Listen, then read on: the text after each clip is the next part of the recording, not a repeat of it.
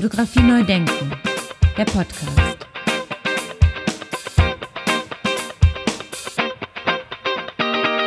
Ja, die Stimme ist wieder belegt, aber ich glaube, das bleibt nicht aus in diesen Tagen und deswegen sage ich mal ganz herzlich willkommen zu meinem 103.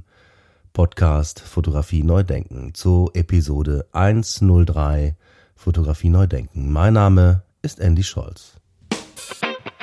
Ja, meine heutige Interviewpartnerin unterhält unter anderem einen Blog zum Thema Fotobuch und Architektur und Grund genug für mich, sie anzurufen. Herzlich willkommen, liebe Frau Dr. Gnam. Viele Grüße nach Karlsruhe. Ja, ich freue mich natürlich auch sehr, dass ich hier dabei sein kann und bin gespannt, wo unser Gespräch uns hinführt. Ja, sehr, sehr gerne. Ähm, da meine erste Frage ist jetzt, jetzt steht in Ihrer Biografie, dass Sie Literaturwissenschaftlerin sind. Was, was haben Sie denn dann eigentlich mit Fotografie zu tun? Literaturwissenschaftlerinnen und Literaturwissenschaftler interessieren sich ja erstmal für alles. Äh, das zeichnet uns eigentlich aus. Und wenn man so reinschaut auch in die Fotografietheorie, sind es doch sehr häufig auch Literaturwissenschaftler, die einiges dazu beigetragen haben. Ähm, alles, was mit Medien zu tun hat, hat in den 80er äh, Jahren, als ich studiert habe, war auch oft Thema in literaturwissenschaftlichen Veranstaltungen. Also da war man noch nicht so sehr beschränkt jetzt auf das Kerngeschäft, sondern hat eigentlich einen sehr weiten Blick gepflegt. Und über die Medientheorie kam für mich das Interesse an Fotografie, aber auch über Literatur.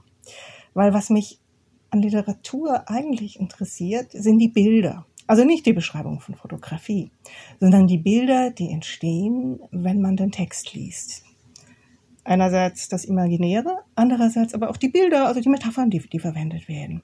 Ich habe mich weniger für Handlungsstränge interessiert oder für Plots. Also ich langweile mich eher, wenn ich ein in Anführungszeichen spannendes Buch lese, weil ich mich für andere Dinge interessiere.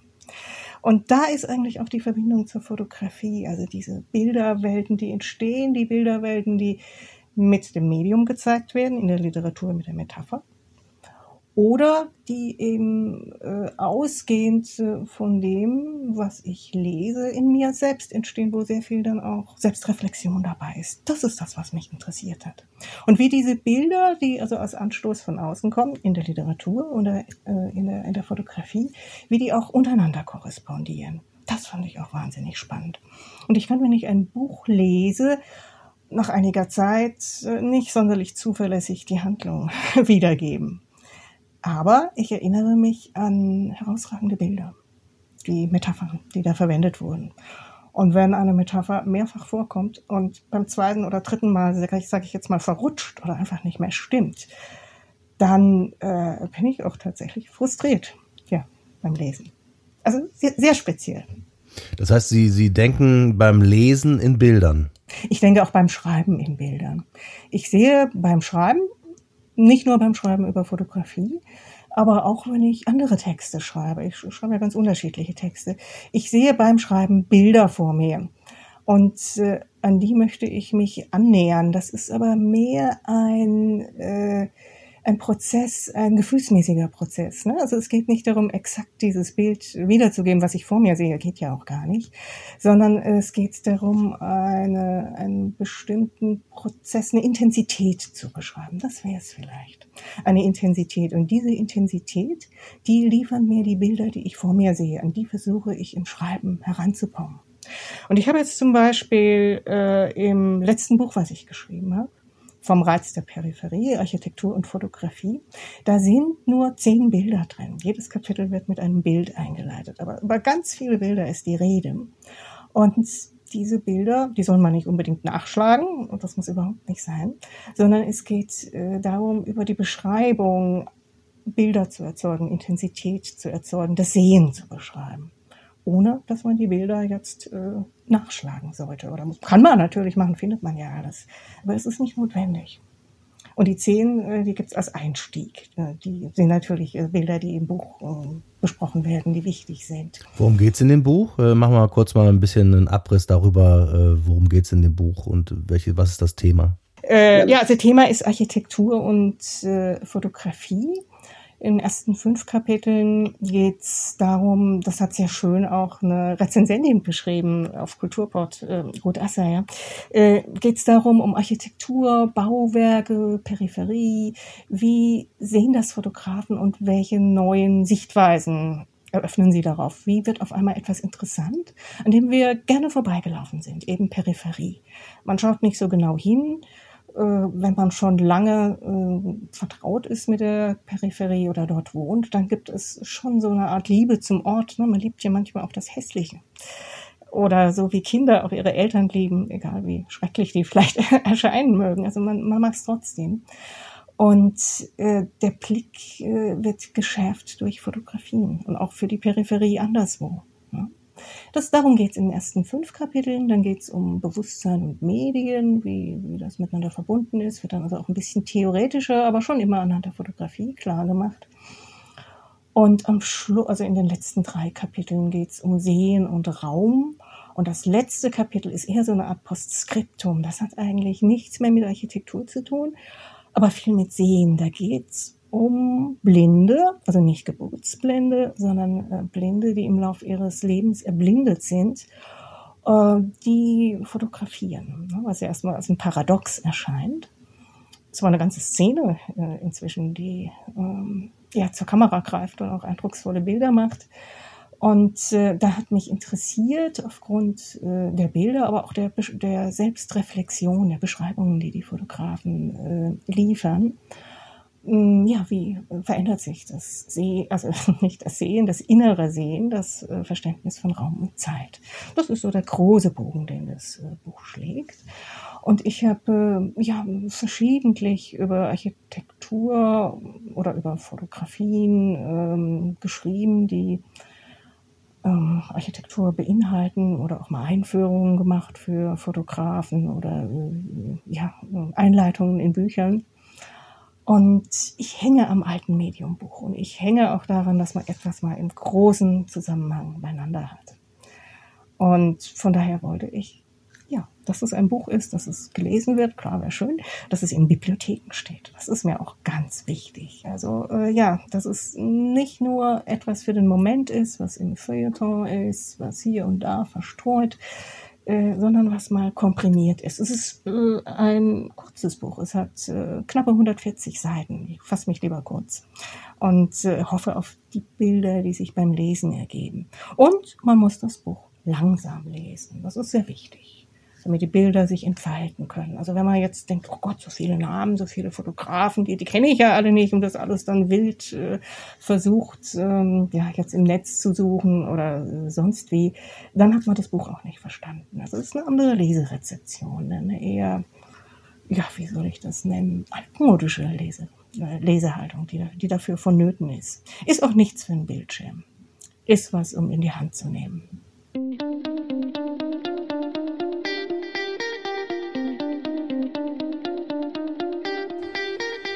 Ist denn auch mal passiert, dass Sie, ähm, wir haben ja gesagt, dass Sie nach oder in Bildern denken, während Sie schreiben. Ist Ihnen dann auch noch mal so eine Bildfantasie oder so ein Bild begegnet, woran Sie gedacht haben beim Schreiben?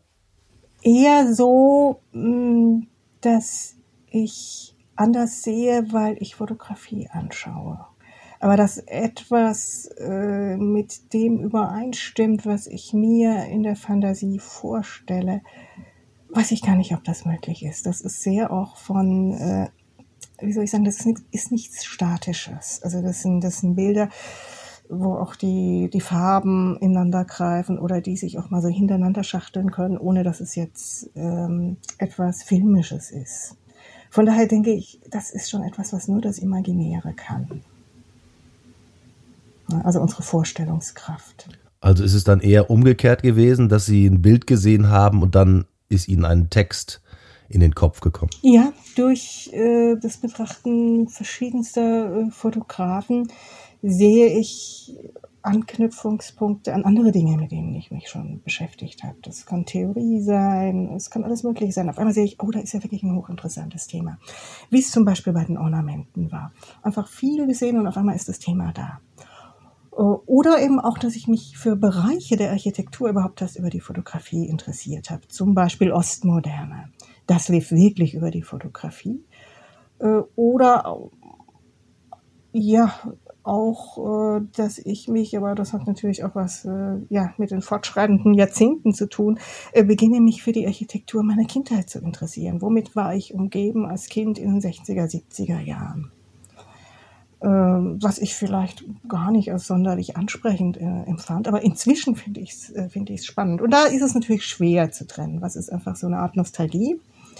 Und äh, was sehe ich jetzt anders? Da muss man sich natürlich auf die Finger schauen. Wo sind Sie denn dann aufgewachsen als Kind? Das interessiert mich natürlich jetzt direkt.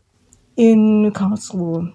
Äh, ja, na, äh, und da wiederum in einem Stadtteil Durlach äh, hat eine Altstadt, die war damals aber 70er Jahre mäßig. 70er Jahre heißt alles ziemlich runtergekommen, grau eigentlich. Ne? Also meine Kindheitserinnerungen sind schon ziemlich äh, grau, kein Ruhrpottgrau, sondern durchaus ein, äh, helleres Grau. Etwas etwas helleres Grau, äh, kein Schwarz, aber die, die 70er Jahre, da gab es eben noch sehr viel heruntergekommene Gebäude in diesem Grau. Das war so die, die vorherrschende Farbe, an die ich mich eigentlich äh, erinnere.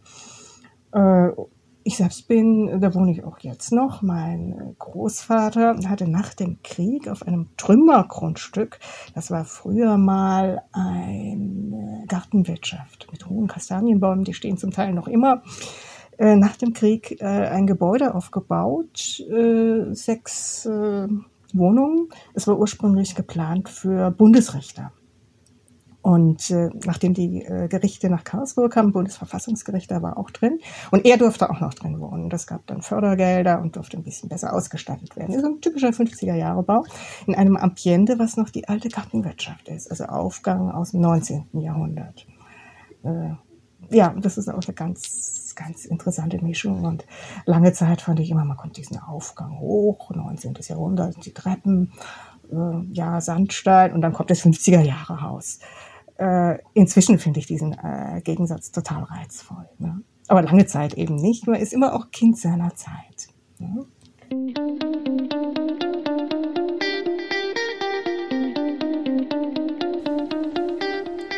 Kommen wir jetzt zu einer Klassikerfrage, die möchte ich Ihnen natürlich auch nicht vorenthalten, äh, zumal Sie ja sozusagen in Bildern denken, beim Schreiben und beim Lesen und so weiter. Wann ist denn ein Bild ein gutes Bild für Sie? Es verhält sich ähm, rein körperlich ähnlich wie wenn ich ein ähm, Bild anschaue, was nicht Fotografie ist. Also ein Bild ähm, aus der Kunstgeschichte Renaissance-Madonnen zum Beispiel. Ähm, es kann vorkommen, ich schaue Bilder an, es geht manchmal auch mit abstrakter Kunst und ich komme nicht mehr weg von dem Bild.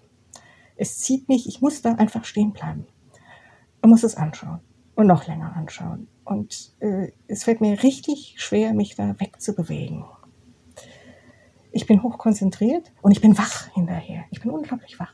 Wenn ich gute Bilder anschaue, dann werde ich auf eine Art und Weise wach, wie ich es äh, ja, sonst selten bin. Das ist ganz toll. Mm, das sind die ganz herausragenden Bilder. Das passiert, ja, wenn das ein, zwei Bilder sind in einer Ausstellung, dann äh, ja, reicht das für mich. Dann finde ich es wunderbar. Wenn es mehr sind, natürlich umso besser. Aber allzu viel mehr äh, braucht es eigentlich gar nicht. Und ich merke auch, wenn ich zu viele Bilder anschaue, im Museum zum Beispiel oder bei einer Ausstellung, äh, dann werde ich irgendwann auch ungerecht. Also es, es muss äh, noch so dieses, diese Möglichkeit da sein, dass ich wach werde. Also so ein bisschen, wie ich das immer für als Kriterium an, ansetze, wenn ich ein Buch aufschlage, dann muss es mich in der ersten Seite oder in den ersten drei Sätzen am besten packen. Ja, geht mir ähnlich. Also das immer Kriterium ist, ist das die erste Seite. Oder eben bei der, bei der Fotografie macht es mich wach oder nicht. Also ganz, ganz subjektiv. Das macht, glaube ich, nur der Körper. Hat sich das denn auch verändert über die Jahre? Also sowas wie, wir lesen heute schneller, wir gucken heute schneller, wir denken heute vielleicht sogar schneller. Kann man sowas sagen? Ja, man hat einerseits eine individuelle Lesebiografie. Und es gibt Bücher, da würde ich sagen, da braucht es einen bestimmten Zeitpunkt im Leben, dann liest man die mit großer Freude, mit Gewinn. Manche Bücher, die warten auf einem, bis man sie lesen kann. Ich habe zum Beispiel, ich hatte noch äh, neusprachlichen Unterricht, also Latein, großes Latinum, Quälerei ohne Ende. Erst äh, Jahrzehnte später dachte ich, ja, so schlecht ist es ja doch nicht, dass ich das gelernt habe. Ich äh, habe keine Angst mehr vor Sätzen, egal wie kompliziert die sind. Ich weiß, ich krieg sie klein, wenn ich mir die Grammatik anschaue, also dafür war es wirklich gut. Aber dass ich dann so klassische antike Autoren wieder gelesen habe, auch das ging vielleicht ab 50 los, dass ich da Gefallen dran fand. Vorher war das komplett durch Lateinunterricht äh, äh, ja, in Zaum gehalten. Oder äh, Dante habe ich zum Beispiel sehr, sehr spät erst gelesen. Äh, zum richtigen Zeitpunkt. Äh, da war ich äh, ja in meinen späten 50ern. Äh, vorher wäre das für mich nicht die richtige Lektüre gewesen. Und es gibt Bücher, äh, die stehen auch im Regal, weil ich Lesebiografien eigentlich nicht einfach wegwerfen möchte, weil dann äh, entsorgt man auch einen Teil seines Lebens. Ich habe das jetzt systematisch geordnet, da findet dann alles seinen Platz. Auch die Bücher, wo man sagt, hm, aber sie waren nun mal wichtig zum bestimmten Zeitpunkt. Und da gibt's natürlich auch Sachen dabei, äh, da weiß ich, die fand ich mit 14, 15 umwerfend. Also jetzt keine Kinderbücher, sondern äh, Literatur. Ja. Und äh, das sehe ich heute ganz anders. Und mit Bildern ist es ähnlich. Also was mir als junge Studierende gefallen hat und was mich heute fasziniert, da liegen Welten dazwischen. Das ist aber auch ein Versprechen, dass man sich ändert in seinen Vorlieben und dass man immer mehr entdeckt, dass man immer mehr entdeckt, wofür man sich interessiert. Das finde ich eigentlich das Tolle, weil man die Dinge miteinander verbinden kann. Wahrscheinlich. Und das, äh, ja, ist, ist einfach ein Versprechen. Und mit Fotografie ist es ja auch ähnlich. Also es ist so, wenn ich jetzt rein nach persönlichen Vorlieben gehe, ist es bei mir ein sehr, sehr weites Spektrum. Das reicht von analog bis digital bearbeitet je nachdem. Da kommt es wirklich drauf an, spricht ein Bild mich an. Und dann ist es natürlich nicht nur das Subjektive, äh, sondern was mich natürlich auch interessiert, ist das Bildästhetische, die Korrespondenzen. Na, wie ist ein Bild aufgebaut? Ähm, ein, eher kunstgeschichtlicher äh, Blick darauf, wie, wo werde ich hingeführt vom Blick, äh, über welche Gegenstände funktioniert das, wie funktioniert Schärfe, Unschärfe. Ähm, all das ist wichtig, damit ein Bild etwas transportiert was aber immer mehr sein muss als rein der Aufbau. Wunderbar. Das, da muss man eigentlich gar nicht mehr viel zu sagen. Ne? Es muss einen wach machen. Das Bild muss einen wach machen. Das muss die Sinne reizen. Ne? Das, das muss sozusagen, also für mich äh, immer so ein bisschen zack, zack gehen, sozusagen. So wie beim Buch, wo ich dann in der Buchhandlung stehe, wenn ich unterwegs bin und das Buch aufschlage und dann muss es mich sofort packen oder ich leg's wieder weg. Naja, wobei, wenn ich in der Ausstellung bin, ich habe ja auch einige Ausstellungsbesprechungen gemacht dann bin ich da sehr lange drin. Dann, und zwar erstmal ohne Kurator. Dann bin ich da locker äh, drei Stunden drin. Vielleicht auch vier. Die werden immer ganz nervös. das Museumspersonal, was macht die da so lange? Äh, ich mache mir ein paar Notizen und dann spreche ich auch nochmal mit dem Kurator, ist immer ganz schön. Und hinterher schreibe ich. Und beim Schreiben schaue ich nicht mehr auf die Notizen. Äh, gar nicht. Null. Äh, es sei denn, ich muss mal noch eine Jahreszahl nachschauen oder so. Äh, Brauche ich dann nicht mehr. Und es geht dann auch relativ schnell, weil die Hauptarbeit ist getan beim Anschauen. Und ein paar Notizen und äh, der Rest machen bei mir dann die Hände. Ich sage dann immer, ich schreibe eigentlich mit den Händen und nicht mit dem Kopf. Äh, das ist alles vorher passiert, dann geht's in die Hände und dann sind die Hände dran. Und dann wird nicht mehr, äh, ja, auf die Notizen geguckt oder sonst was. Dann äh, im richtigen Moment, im richtigen Moment legt man los und dann ist es da.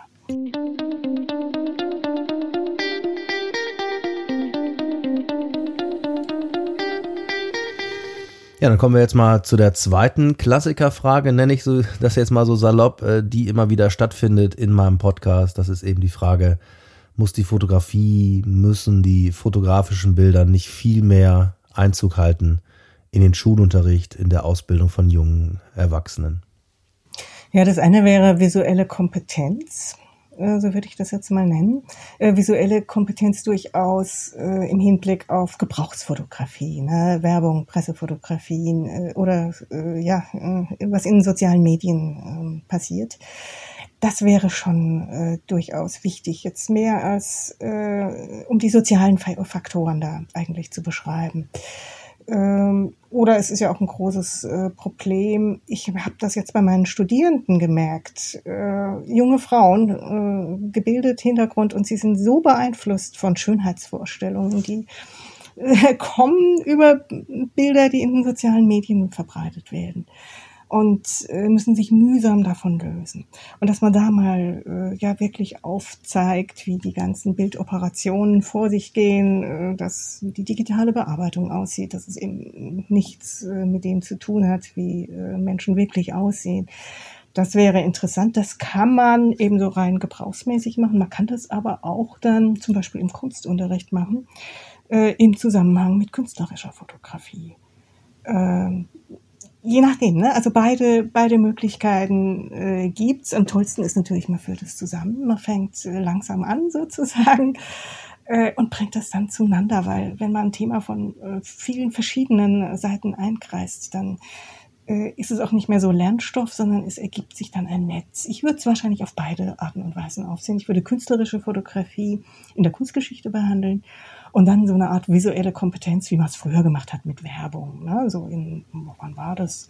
80er Jahre, da gab es ja im Unterricht auch Werbung als Komplex, wurde dann irgendwann wieder rausgestrichen. Ich weiß gar nicht, wie im Moment der Stand ist. Da kenne ich mich jetzt nicht aus, ob da die Lehrpläne sind ja auch ganz unterschiedlich äh, von Bundesland zu Bundesland. Es wird ständig umgekrempelt. Wie da gerade der Stand ist, weiß ich nicht. Was ich wichtig fände, ist auch, dass man schaut, wie die ähm, Bilder in Schulbüchern aussehen. Äh, da wird auch schnell mal von der Bildredaktion was reingebatscht, äh, was dann gar nicht passt. Zum Beispiel Illustration in Geschichtsbüchern oder sowas. Da gibt es manchmal richtig Fehler. Äh, da wäre es natürlich sehr wichtig, äh, kompetente Bildredakteure dran zu setzen.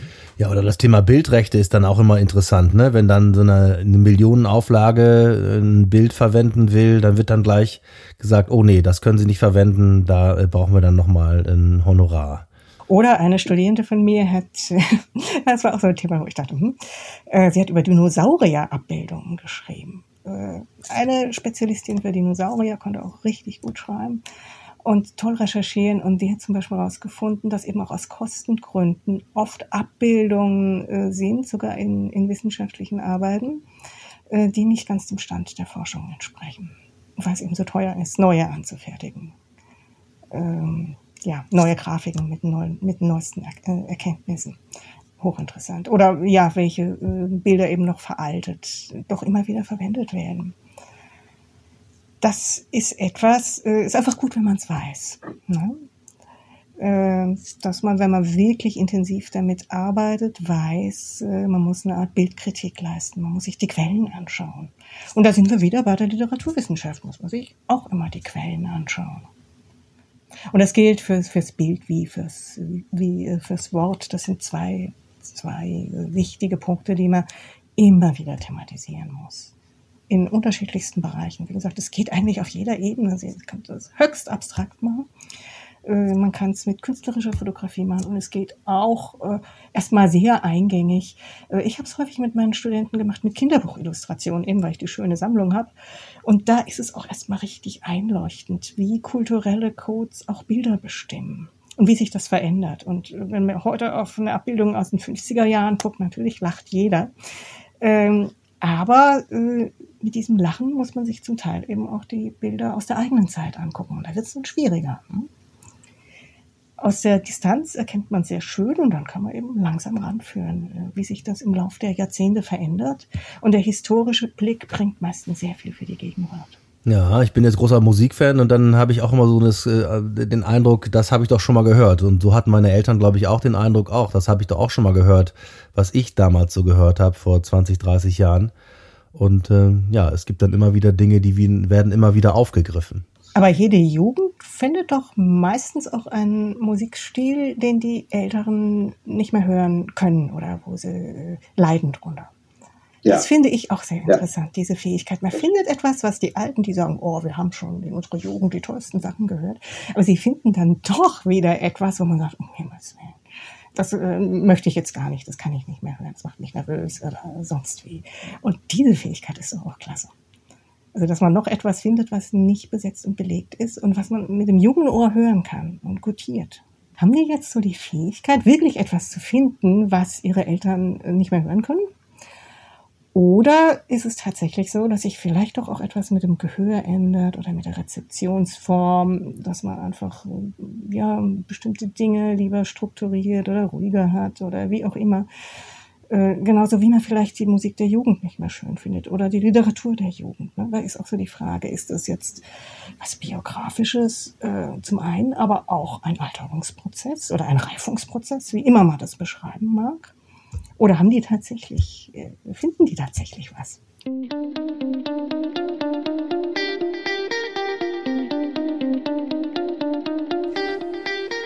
Das hat natürlich ganz viel damit zu tun, dass äh, diese Nestflucht natürlich einsetzt, nach dem Motto, ich will auf gar keinen Fall das so machen, wie meine Eltern das gemacht haben, sondern ich will es anders machen.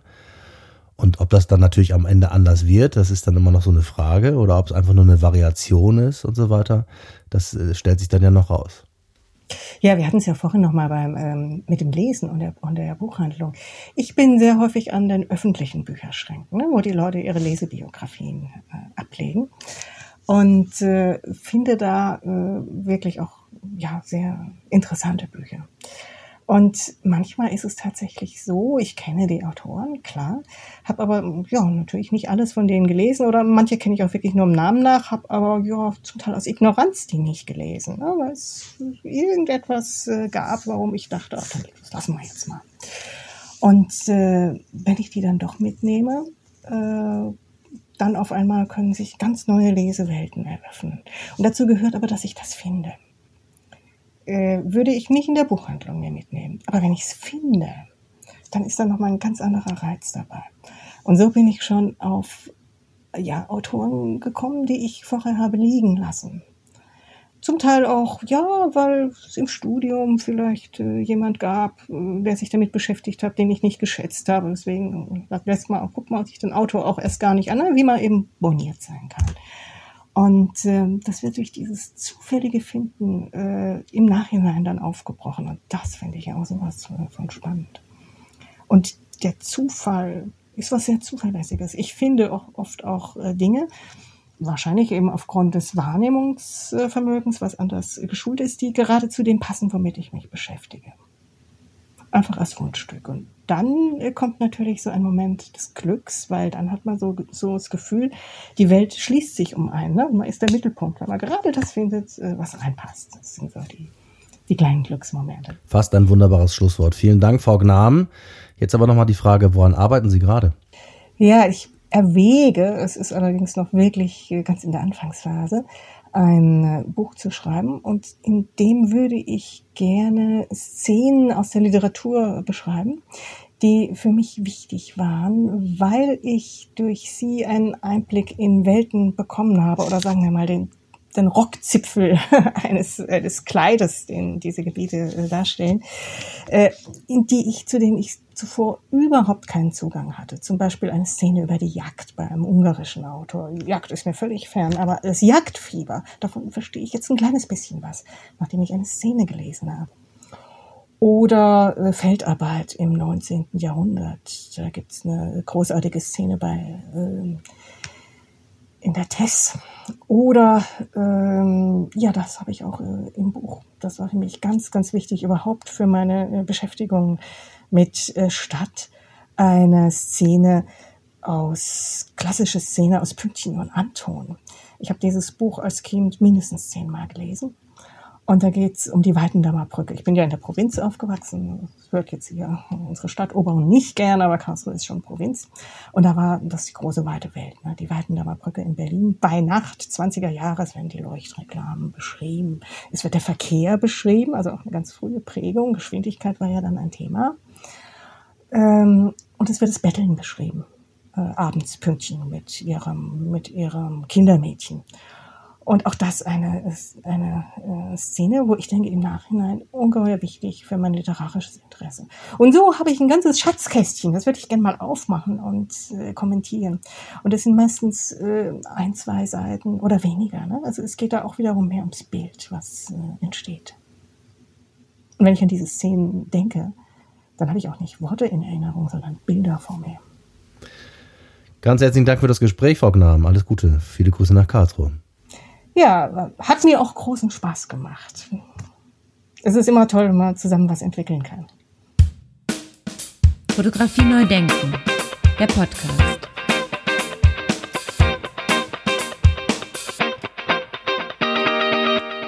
Ja, wer mehr über die Arbeit und das Schreiben von Andrea Gnamen wissen möchte, der kann sich schon mal einen Eindruck äh, machen unter ihrem Blog oder auf ihrem Blog oder in ihrem Blog auf der Seite fotobuch.nam.info.